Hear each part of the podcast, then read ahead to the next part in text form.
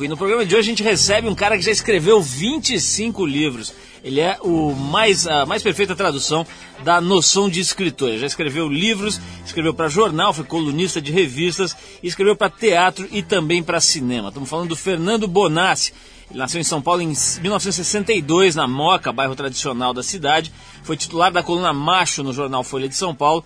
Mas alguns dos seus trabalhos mais reconhecidos estão no teatro. Ele foi um dos responsáveis, por exemplo, por revelar o ator Matheus Nastergalli, que já esteve aqui, inclusive. Ele é formado em cinema pela Universidade de São Paulo e foi responsável pelos roteiros de alguns sucessos do cinema nacional, como Castelo Ratimbum, Desmundo, Os Matadores, Carandiru e Cazuza, O Tempo Não Para. Bonassi está lançando seu novo livro, Histórias Extraordinárias. Nesse livro ele mistura histórias em quadrinhos com literatura e vem bater um papo com a gente sobre cinema, teatro, literatura e sobre a vida em geral. Vamos começar tocando música aqui. Daqui a pouquinho tem Fernando Bonatti falando um pouquinho com a gente sobre literatura. A gente separou uma música do Nação Zumbi, que é uma banda que já está virando freguesa, que a gente gosta bastante e toca sempre. Depois de três anos sem lançar músicas inéditas, o Nação Zumbi volta ativa com o disco Futura. A banda ainda está dando os toques finais do trabalho, que conta com a produção do norte-americano Scotty Hard mas a gente conseguiu uma faixa exclusiva para você ouvir antes aqui no programa. A música se chama Jurema, ninguém tocou, ninguém ouviu e você vai ser o primeiro. Vamos lá, Jurema Nação Zumbi e hoje Fernando Bonassi com a gente.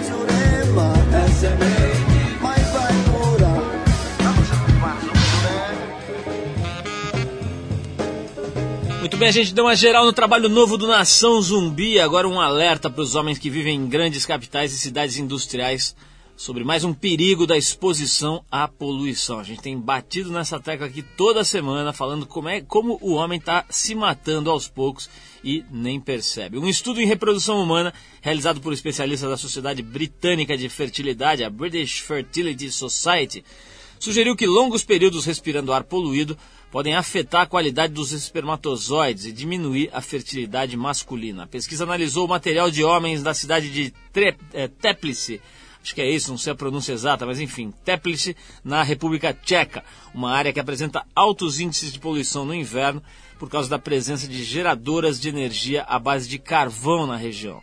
O monitoramento ocorreu durante dois anos e nos períodos de alta poluição houve um aumento na quantidade de espermatozoides defeituosos nos homens pesquisados. Quando a qualidade do ar melhorou, o mesmo aconteceu com o esperma, o que também sugere que o problema é temporário. Só para explicar bem, quando a qualidade do ar melhorou, o esperma, a qualidade dos espermatozoides, a eficiência deles, é, enfim, melhorou também. Então, se você está constantemente exposto à poluição, mais um motivo para tentar dar uma escapadinha no fim de semana, ou fazer especialmente não é nem escapar, né? Escapar é o de menos. É tentar fazer alguma coisa para reverter o quadro, né? Quer dizer, além de você tentar buscar lugares com ar mais puro e limpo, se não for por outro, outro motivo, em prol da, da como é que chama da, da, da continuação da espécie, né? É, é, mais importante do que isso é tentar fazer alguma coisa para reverter esse quadro. Eu tenho frisado várias vezes que os nossos governantes, você vê nas campanhas políticas os caras falando em aumentar a produção, em aumentar o ganho. Ontem mesmo na televisão estavam os caras reclamando que o Brasil tem que crescer mais de 3,5% ao ano. Agora ninguém está percebendo que a gente está se matando aos poucos com esse crescimento desmedido, com essa história de fazer mais carro, fazer mais estrada, fazer mais tudo e consumir mais. A gente não está percebendo que a gente está ficando podre por dentro. Quem não se tocar disso vai ficar podre mais rápido. Bom, com certeza você já ouviu falar, uh, já viu, né? Ouviu falar de algum jogo de futebol ou tênis em que alguém nu ou seminu entra correndo no campo ou na quadra, surpreende jogadores e plateia e acaba retirado pela polícia e muitas vezes fotografado pela imprensa. Os ingleses que chamam a situação de striking uh, montaram um site que funciona como um hall da fama, com fotos e matérias de jornais dos episódios mais famosos, como o caso de Erica Rowe, que em 1982 invadiu de topless um jogo de rugby e ganhou mais de 8 mil libras para aparecer em programas de televisão nos meses seguintes. Enquanto todo mundo achava que ela estava protestando contra a guerra das Malvinas, depois de algum tempo ela confessou que só estava bêbada mesmo e queria fazer alguma coisinha diferente. O striking de Erika ainda foi relacionado pelo jornal esportivo britânico The Observer, do grupo Guardian, como um dos 100 mais memoráveis momentos do esporte. Será que é isso que é um país desenvolvido? Quer dizer, um país onde os caras têm tempo, não só de fazer isso, como depois de ficar documentando, registrando e fazendo ranking? Será que é isso que é ser um país de primeiro mundo, fica colocada a questão. Bom, vamos ver aqui uma música aqui para a gente preparar o ambiente, preparar a sala para receber o Fernando Bonassi, escritor que já fez mais de 20, fez 25 livros e uma série de outros trabalhos é, para o cinema, para o teatro. Enfim, hoje a gente vai falar um pouquinho de literatura aqui. Bom, em outubro o Steve Wonder vai lançar disco novo que se chama A Time to Love e conta com vários convidados de peso, da filha de Steve, Aisha Morris, ao Prince passando por Sir Paul McCartney e pelo En Vogue. Bom, enquanto o CD não chega por aqui, a gente vai tocar um clássico dos anos 70, que é uma música maravilhosa e se chama Isn't She Lovely, com o velho bom Stevie Wonder. Vamos lá. she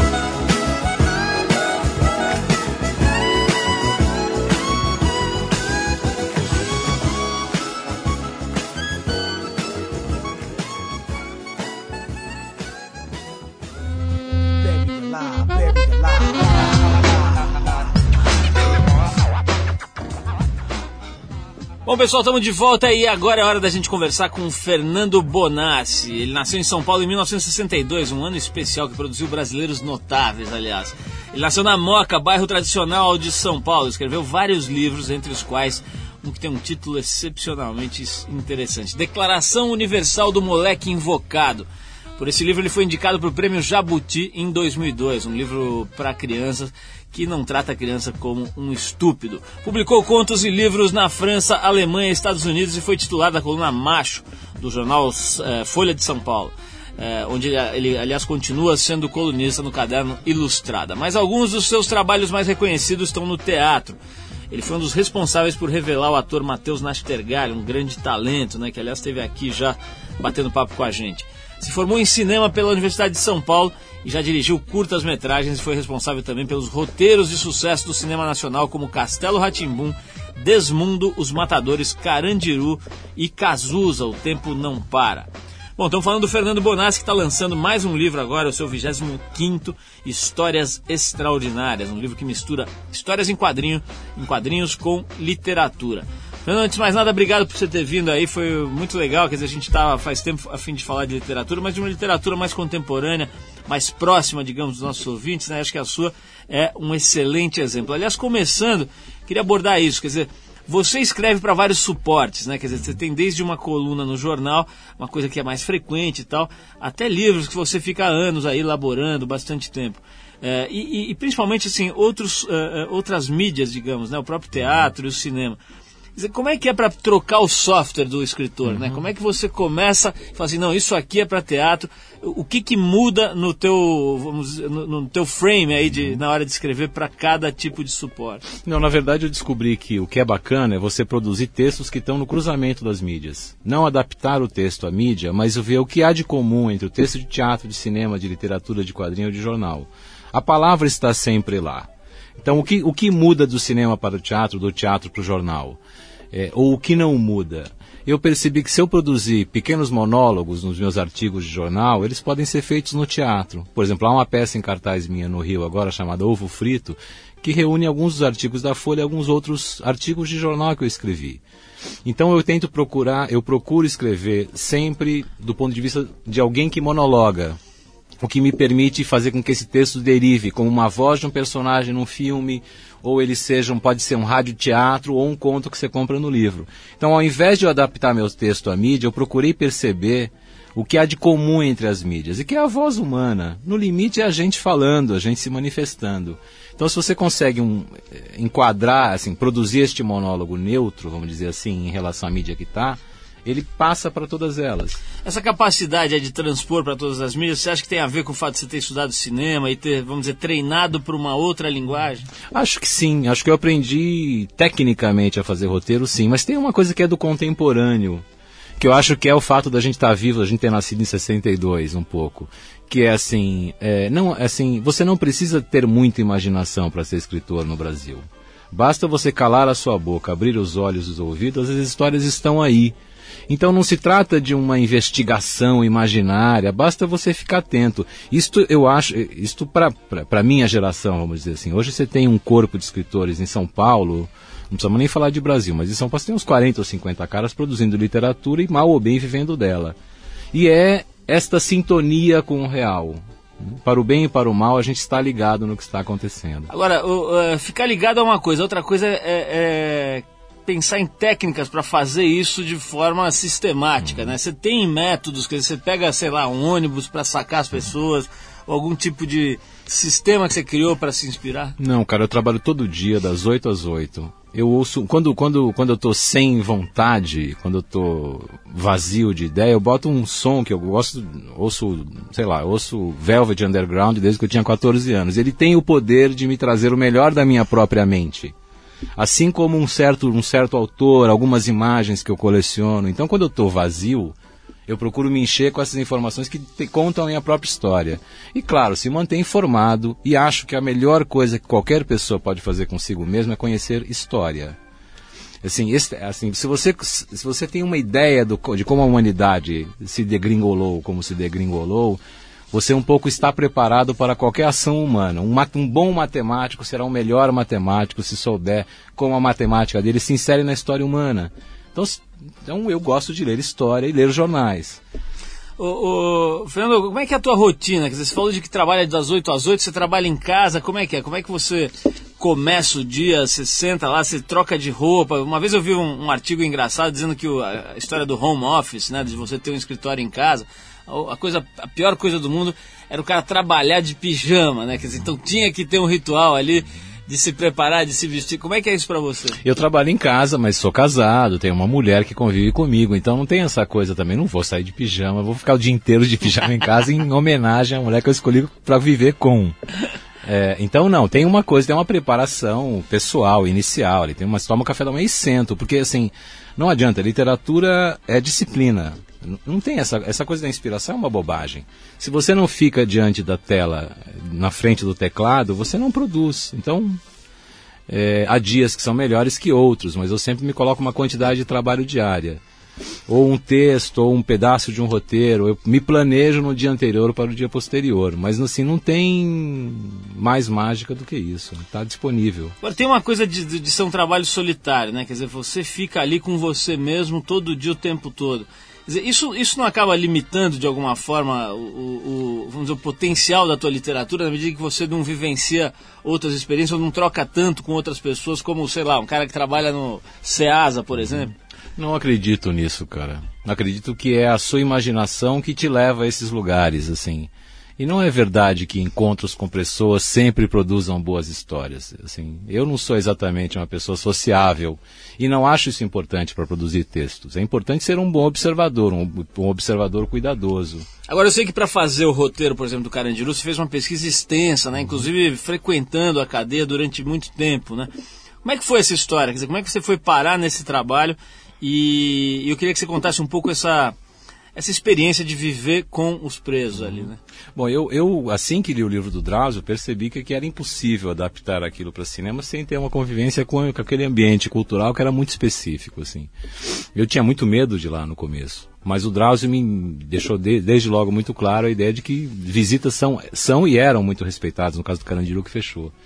E eu pude comprovar isso inúmeras vezes. E ao longo de um ano e meio eu fiquei lá, fundamentalmente escrevendo cartas com os presos. Porque a primeira vez que eu fui lá, eu fui abordado por um detento que me disse assim: Olha, quando você vai ao zoológico, você paga ingresso, né? Eu digo: Pago. E ele perguntou: O que você pagará para vir ver as feras aqui? Eu disse a ele que eu não sabia fazer nada de interessante que não fosse escrever e que escrever era uma condição da minha sanidade. E ele disse: Ótimo, aqui as cartas são é, magras e a saudade é muito gorda. Você não quer vir ajudar a gente a afinar essas coisas aqui? E eu ia lá duas vezes por semana no primeiro momento, depois uma vez por semana, e ficava das sete às quatro da tarde, quando eles eram trancados, e escrevia cartas com os detentos, cartas de amor fundamentalmente. Então a gente, eu me, eu me reunia ou com sete ou com setenta detentos, e a gente produzia uma carta de amor por, por dia para um deles. Foi uma experiência fascinante, assim, uma experiência que eu queria ver na TV como ficção, sabe, outros modelos de ficção, tal. Foi maravilhoso aquilo. Vamos falar mais sobre cadeia, Fernando. Eu quero que você me conte um pouquinho do sobre futebol na cadeia. Eu sei que você tem uma história legal sobre isso. E quero falar um pouco mais sobre o Carandiru também. Mas antes vou fazer uma pausa. Você falou que você gosta de se inspirar com música boa. Vamos ver se essa aqui te inspira. A gente vai ouvir mais um lançamento, o novo CD dos Rolling Stones. Chama-se a Bigger Bang. O Jagger e o Richards declararam à televisão nos Estados Unidos que fazia tempo que eles não ficavam tão empolgados com o resultado de um trabalho. Vamos então conferir para ver se os caras têm motivo para tanta empolgação ou não. A música chama-se Rain Fall Down e o, a banda, não precisa nem falar, né? Rolling Stones, vamos lá.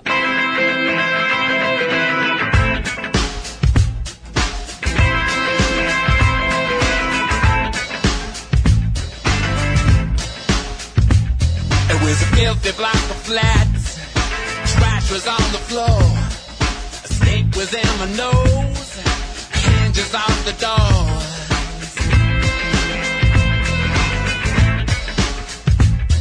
She took me in her room. I was bacon span. Fixed me up a drink, turned down all the lamps. The rain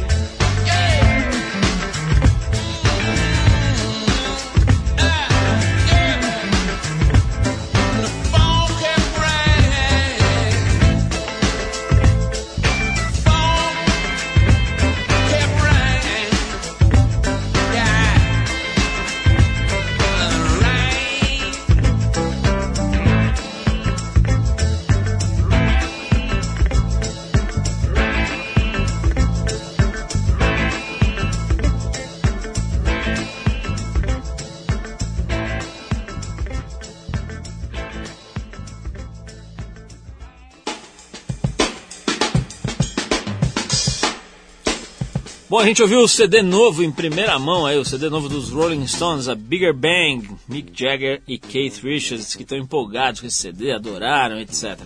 Fernando, vamos voltar aqui um pouquinho, vamos voltar um pouquinho pra cadeia, né? A gente não é o Maluf, mas vamos voltar pra cadeia.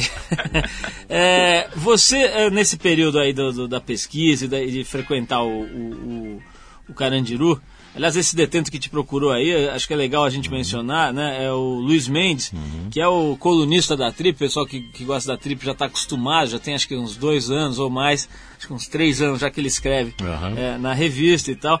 E tem um livro maravilhoso publicado, mais de um, né? Mas esse livro, especialmente Memórias de um Sobrevivente, né?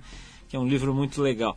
Mas nesse convívio aí com o pessoal, me conta aquela história que você estava me contando agora há pouco do futebol, né? Pra, pra gente entender um pouquinho como é que é a ética dos detentos. Não, quando eu quando, eu- quando estava indo lá as primeiras vezes, eu me lembro que de ter comentado com o Drauzio que eu tinha medo. Eu era ainda mais imbecil do que sou hoje naquela época. E tinha medo, não sabia, idiota, branquinho, bacana, ir lá, como é que isso fica.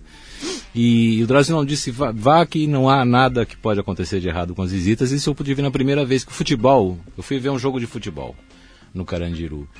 E a Federação Paulista tinha um trabalho muito bacana que era fornecer juízes e bandeirinhas para os jogos internos dos pavilhões, que são muito, é muito sério. O campeonato de futebol no Carandiru era a coisa mais séria que havia lá em termos de, de manter a massa coesa, né? E, enfim. E na primeira vez que eu fui, eu fui ver um jogo, estava tava rolando o jogo, e o juiz expulsou um jogador durante o jogo. Esse jogador não gostou da expulsão e bateu a bola diante do juiz e foi para o pavilhão, mal casa, assim, reclamando do juiz. Dez minutos depois ele volta para falar com o agente penitenciário que estava me acompanhando, dizendo, olha, estão querendo me matar. Eu não entendi nada, né? Mas imediatamente o agente penitenciário interrompeu o jogo e colocou o detento diante do juiz. E disse assim para o juiz, olha, este detento aqui que o senhor expulsou quer pedir desculpas. E o juiz, como eu, bacana, branquinho, não sabia como, como não entendeu e disse, ah, mas claro que não vou desculpar. Ele agiu muito mal no jogo e foi expulso. Nisso, para deixar as coisas claras, o que estava em jogo, este detento que havia sido expulso se ajoelhou na frente do juiz e pediu, pelo amor de Deus, que ele o perdoasse, porque ele estava sendo ameaçado de morte naqueles 10 minutos em que aquilo tinha, tinha ocorrido, porque ele tinha maltratado o juiz. Ele tinha batido a bola diante de alguém que estava lá para ajudar a massa, que estava visitando a massa carcerária, ele não tinha esse direito. E os manos dele queriam matá-lo naquela noite se ele não se desculpasse. O juiz imediatamente o desculpou e ele saiu andando e disse: Olha, eu vou te desculpar, mas não posso te reintegrar o jogo porque essa é a regra. E aí eu me lembro que o- o- tinha ali, sei lá, 22 em campo e 1.200 assistindo. quando o detente se retirou, alguém gritou do fundo assim: tá cancelado, mano, agiu correto.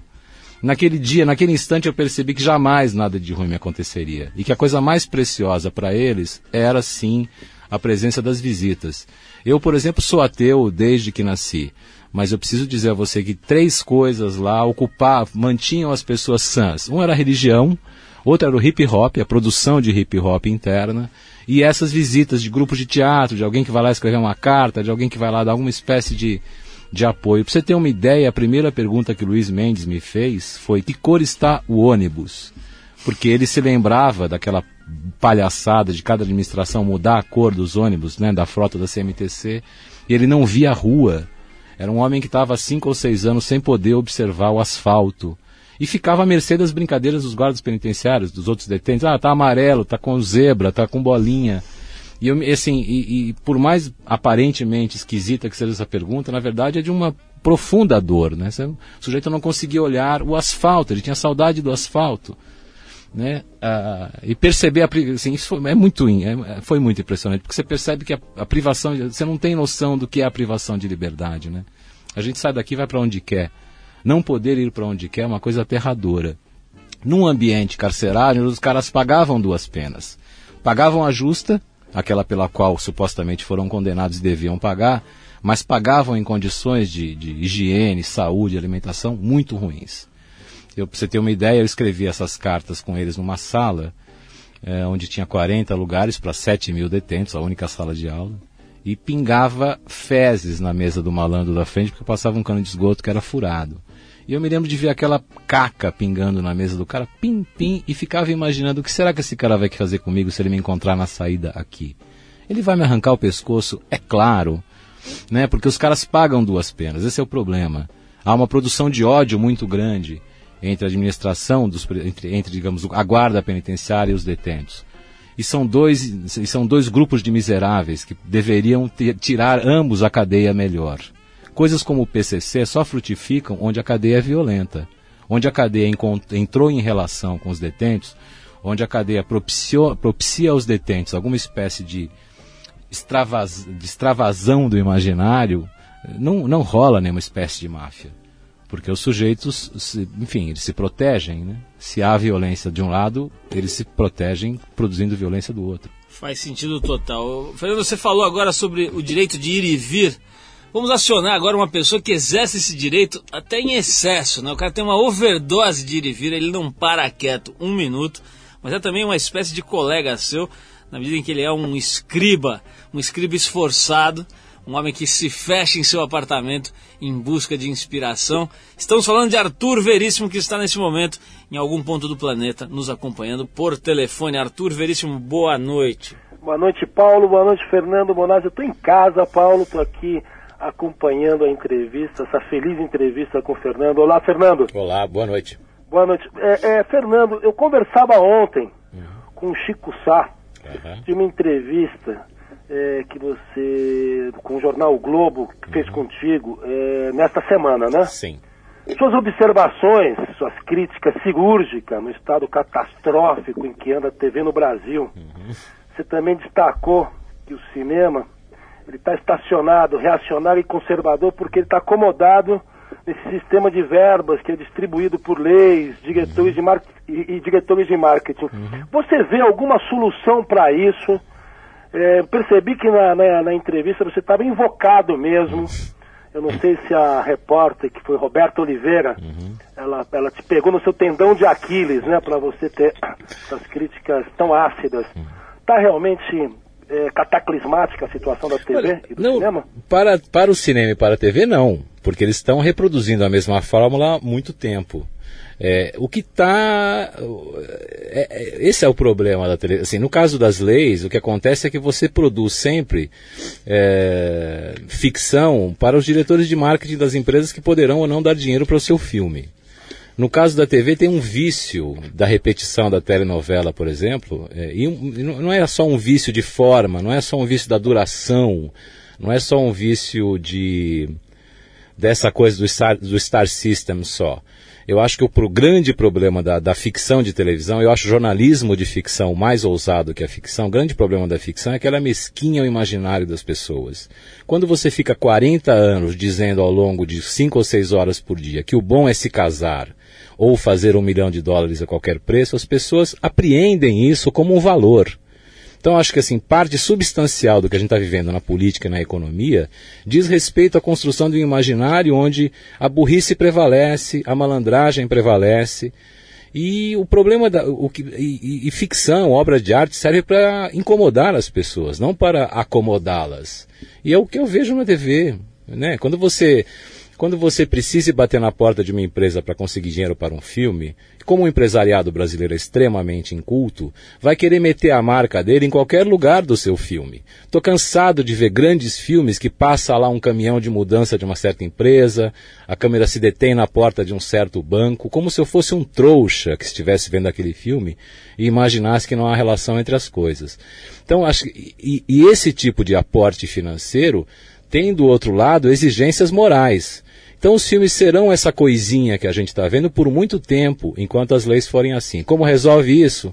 Sim, tem solução. Na Europa se faz assim, em Porto Alegre se faz assim. Há um fundo público, o empresário que quer investir em cultura deposita numa conta do governo e uma comissão de pessoas tidas como notáveis ou idôneas escolhe que filmes serão financiados. Para você ter uma ideia, na Alemanha, por exemplo, são as empresas que se orgulham de financiar os filmes, e não os cineastas que ficam de prato na mão correndo os departamentos de marketing. É uma inversão de valores.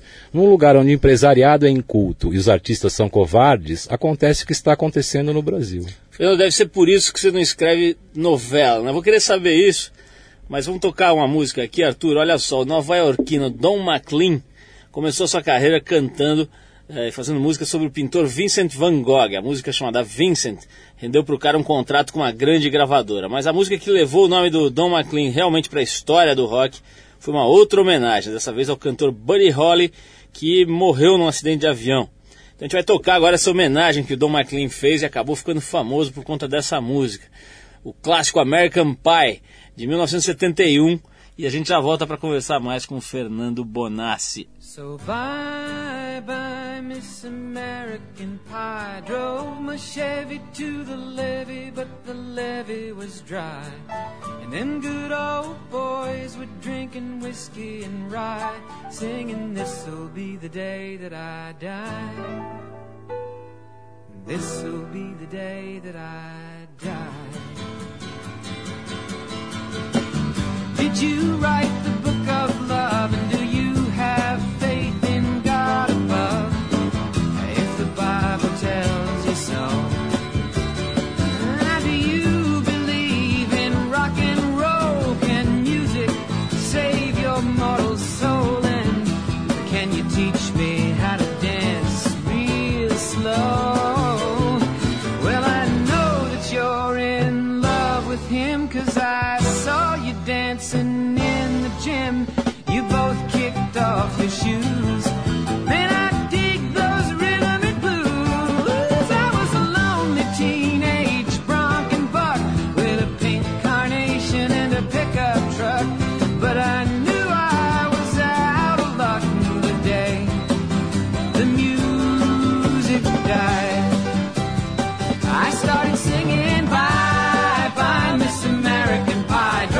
Chevy to the levee, but the levee was dry. Them good old boys were drinking whiskey and rye and singing, This'll be the day that I die. This'll be the day that I die. I met a girl who sang the blues, and I asked her for some happy news. But she just smiled and turned away. I went down to the sacred store where I'd heard the music years before. But the man there said the music wouldn't play. And in the streets the children screamed, the lovers cried, and the poets dreamed but not a word was spoken. The church bells all were broken. And the three men I admire most the Father, Son, and the Holy Ghost. They caught the last train for the coast the day the music died. And they were singing, Bye, bye, Miss American Pie. Drove my Chevy to the levee, but the levee was dry. And them good old boys were drinking whiskey and rye, singing, This'll be the day that I die. This'll be the day that I die. They were singing, Bye, bye, Miss American Pie. Drove my Chevy to the levee, but the levee was dry. Them good old boys were drinking whiskey and rye, singing, This'll be the day that I die.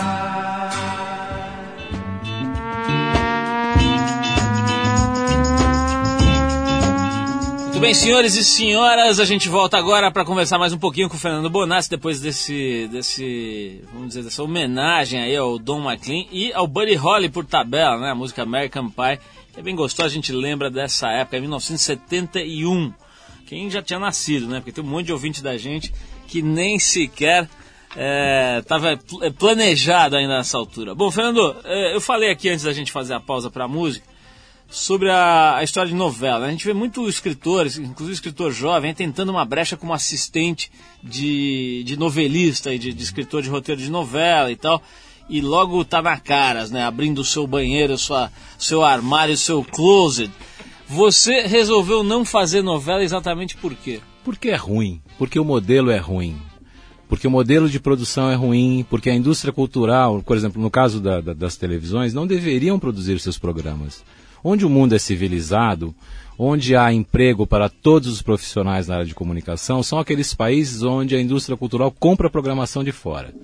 O Brasil, a concessão de TV é uma concessão pública, é de posse da sociedade. Eu acho que o governo deveria intervir nas televisões, obrigando as televisões a comprar porcentagem substancial de sua programação de fora, de maneira a criar um mercado de produção independente que De fora no aperfeiçoa... sentido de produtoras independentes brasileiras. Brasileiras, sim, claro, evidentemente, sim, porque os leões estrangeiros nos, nos engolirão inteiros se deixarmos. Não, é preciso fortalecer o mercado nacional de produção independente, porque isto é, demo, isto é um caminho para a democracia, isso não é apenas uma questão de negócio. Isso é, isso é a questão de distribuir poder pela sociedade. Quando você concentra a produção, distribuição e exibição numa emissora de TV, você constrói um monstro de poder. Não é à toa que parte da, parte da, digamos assim, digamos, do, do ritual de um presidente no Brasil passa por beijar a mão de certos empresários de comunicação. Porque esses empresários concentram enorme poder. Há cinco ou dez famílias no Brasil que concentram o poder nas comunicações. Isto não pode acontecer. Um governo civilizado não deveria deixar isto acontecer. Isto, isto se, se desfaz com intervenção, sim.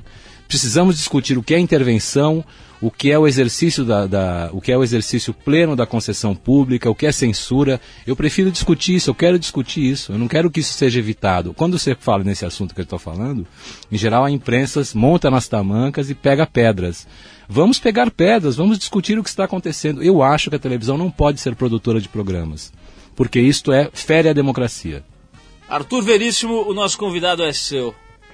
Ô Fernando, a sua transparência, a sua crítica realmente é, é, é, leva as pessoas a terem consciência. É muito bacana poder conversar com você. É uma das coisas, um dos seus trabalhos que realmente me marcaram foi o filme Os Matadores. Ah, bacana.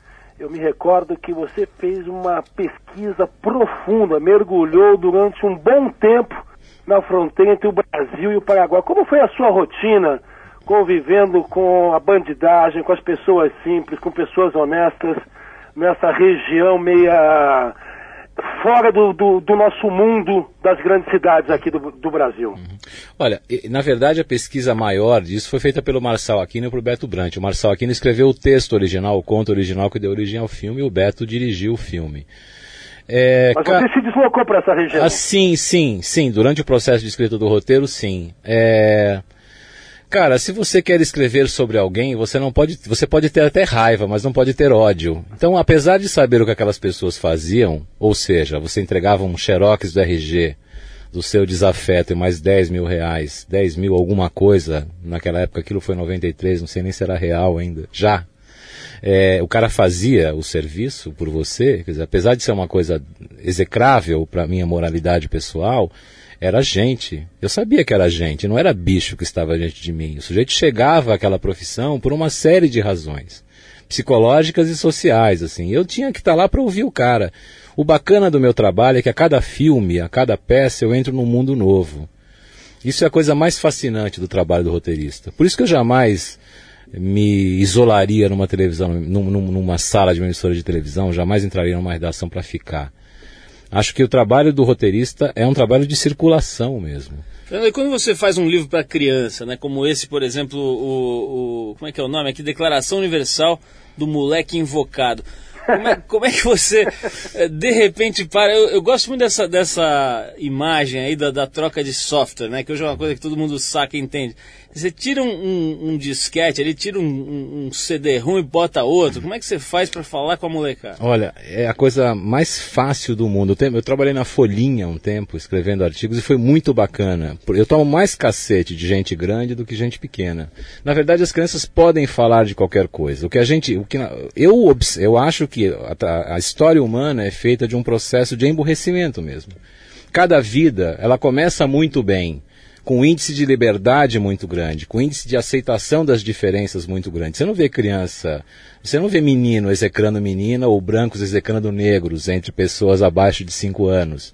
A gente aprende essa moralidade fascista com os nossos pais, com a sociedade e tudo mais. Então a gente sofre um processo de emburrecimento enquanto cresce. As crianças representam, olhar para as crianças, escrever para elas representa é, conservar para mim essa não burrice, eu tentar ter essa autonomia infantil e dizer para os outros, olha, eles são melhores do que a gente. Justamente porque não colocam anteparos entre elas e o conhecimento. Elas se lançam. Essas proteções a gente constitui enquanto cresce. É o processo de adultificação é um processo de emburrecimento, sim, para você entrar no mercado de trabalho, passar no vestibular.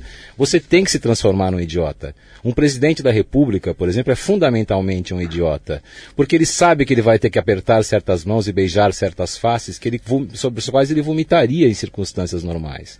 É preciso manter uma certa coerência na vida. E as crianças fazem isso, os adultos é que a, que a perdem. Ô, Fernando, você está tecendo críticas muito interessantes e, e que fazem o maior sentido. Agora, o que, que o Brasil tem de bom, na sua opinião? Quer dizer, o que, que tem é, de especial nesse país, além de todas as mazelas, etc. O que, que te faz é, gostar daqui? Quer dizer, enfim, o que, que você, acha que, tem- que a gente tem de melhor Olha, eu- por incrível que pareça, é também a coisa que eu acho pior, que é um pouco a ideia do Caetano de que a gente mal inaugura alguma coisa, ela já é ruína. Essa é, não é isso mesmo, ele tem toda a razão. As coisas assim, a gente especialmente numa cidade como São Paulo, onde, por exemplo, todo o espaço da minha infância na Moca não existe mais, ele só existe na minha cabeça. E provavelmente nas cabeças de outras pessoas aqui de 40 anos que também viveram em regiões da cidade que sumiram. Isto, essa falta de tradição, que é o que nos torna sempre repetidores das mesmas burrices, também tem, abre um espaço para a insanidade e a criatividade muito grande. Na Europa, por exemplo, eu tive a oportunidade de morar durante 98 na Alemanha. Para você se colocar como artista de vanguarda, você tem que fazer praticar 30 anos de tradição. Tem uma relação com a tradição que é muito pesada para os produtores de cultura fora da América. E na América do Sul, então, melhor ainda. A ausência de tradição é o que o Brasil tem de melhor. E também é o que tem de pior. Essa é a ambivalência mesmo. É, você, é, nesse período aí, deve ter visto na, na, na trip desse mês, da- dessa história do referendo, e até indo mais longe, o referendo fala da, da comercialização de armas. A gente está tratando da, da ideia do desarmamento, uma noção mais ampla é, de como é que uma sociedade pode é, melhorar na medida em que ela se desarma e começa a pensar diferente. Eu queria saber a tua opinião sobre essa história que é polêmica, né? Você vê gente é, respeitável defendendo as, as duas posições com relação ao referendo e tal. Eu queria saber como é que você avalia Eu, essa eu história. não acho polêmico, não. Eu acho fascista quem acha que a arma resolve alguma coisa. Acho que quem é a favor do armamento é sempre um fascista. é sempre um argumento fascista, misógino, desagregador, violento, separatista. Não ouvi nenhuma espécie de argumento inteligente sobre isso. Isso é típico de uma sociedade, por exemplo, norte-americana, que é uma sociedade protestante de matutos, que vivem encravados no meio do meio oeste, achando que é a única tudo tudo lhes, tudo lhes, lhes ameaça. E na África do Sul também, né, Fernando? Pois é, mas tio, cê, cê, estamos falando de sociedades que têm uma tradição de racismo tão grande ou maior do que a nossa. Sim, sim. Né, de diferenciação, de, é, um, é um projeto de tornar-nos diferentes no pior sentido, de, de excluir o que não está dentro de uma certa norma considerada aí, que no fundo é branca, masculina e capitalista, entendeu? Nós vamos encerrando aqui o nosso papo com o Fernando. Fernando, foi muito legal. Eu quero dizer para as pessoas que curtiram gostaram da, das ideias, da forma do, do Fernando ver o mundo, que tem um livro novo dele, no qual você pode aprofundar Uh, enfim, o seu entendimento aí da cabeça do Fernando Bonassi, que é o livro Histórias Extraordinárias. Tem umas ilustrações do Caeto aqui, Bacana, né? que são muito loucas. Tem É um, um cara gênio. com a cabeça de burro aqui, que é muito engraçado. Enfim, vale a pena dar uma olhada por todos os motivos, inclusive pelas ilustrações e pelo trabalho, inclusive editorial aqui do pessoal lá da Conrad Editora. Fernando, obrigado por você ter vindo, parabéns pelo teu trabalho, a gente acompanha já faz tempo, inclusive através da- do próprio Luiz Mendes, que sempre nos falou muito bem aí do teu, da forma como você ajudou o povo lá na cadeia e tudo mais, enfim, parabéns pelo teu trabalho e eh, a gente vai seguir adiante, deixando sempre aí o convite aberto para você quando lançar o seu 26º, 27º, todos os seus próximos livros, vir aqui para a gente bater papo. Ok, obrigado, Fernando. Arthur Veríssimo, pode voltar à sua labuta agora. Você que está aí debruçado sobre o teclado, produzindo a sua próxima peça para nossa para nosso querido mensalão editorial, a revista Trip. Arthur, um abração, vamos tocar uma música aqui, especialmente para o nosso convidado de hoje, o Fernando Bonassi. A música que a gente vai tocar, aliás, é aquele típico caso de hit que todo mundo conhece, mas pouca gente sabe quem fez, quem, quem, quem é o autor, enfim. Ela se chama Venus, ou né, em português, ou Venus em inglês, e invadiu as rádios europeias no ano de 1969. Nesse ano, o Arthur ainda só passava em frente ao aeroporto de Congonhas, olhava a cabeceira e falava assim: ainda vou deitar naquele xadrez ali. Bom, é, em 1969 essa música ficou oito semanas em primeiro lugar nas paradas americanas e é de uma banda alemã chamada Shocking Blue. A música estava no disco At Home, o único da banda que chegou a fazer algum sucesso.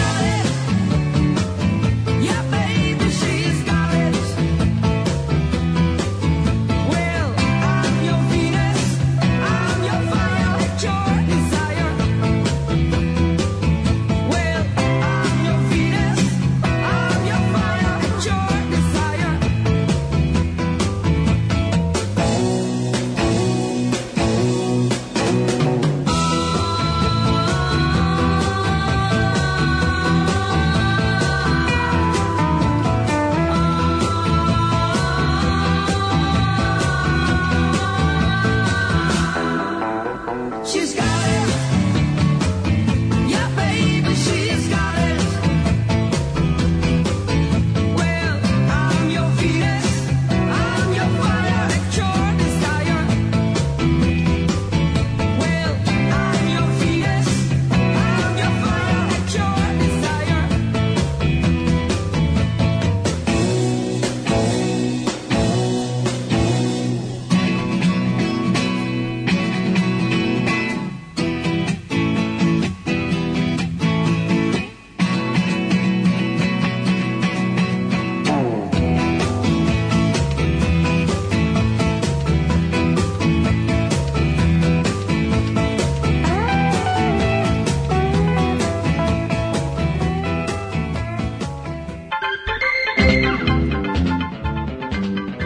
pessoal, a gente vai ficando por aqui com mais essa edição do Trip Eldorado, que é uma produção da equipe da revista Trip, nessa parceria super importante com a Eldorado FM, a rádio dos melhores ouvintes. A apresentação é de Paulo Lima, participação excepcional de Arthur Veríssimo, o homem que se enfurna em seu imóvel e de lá emana pensamentos para todo o planeta. Edição de Eduardo Fernandes, a produção de Alexandre Potashev, trabalhos técnicos do Moacir Biasi. Se você quiser falar com a gente, pode escrever o seu e-mail para radio@trip.com.br. Semana que vem a gente volta nesse mesmo horário, sexta às 8 da noite, com mais um Trip Eldorado por aqui. Um abração, bom fim de semana e até semana que vem.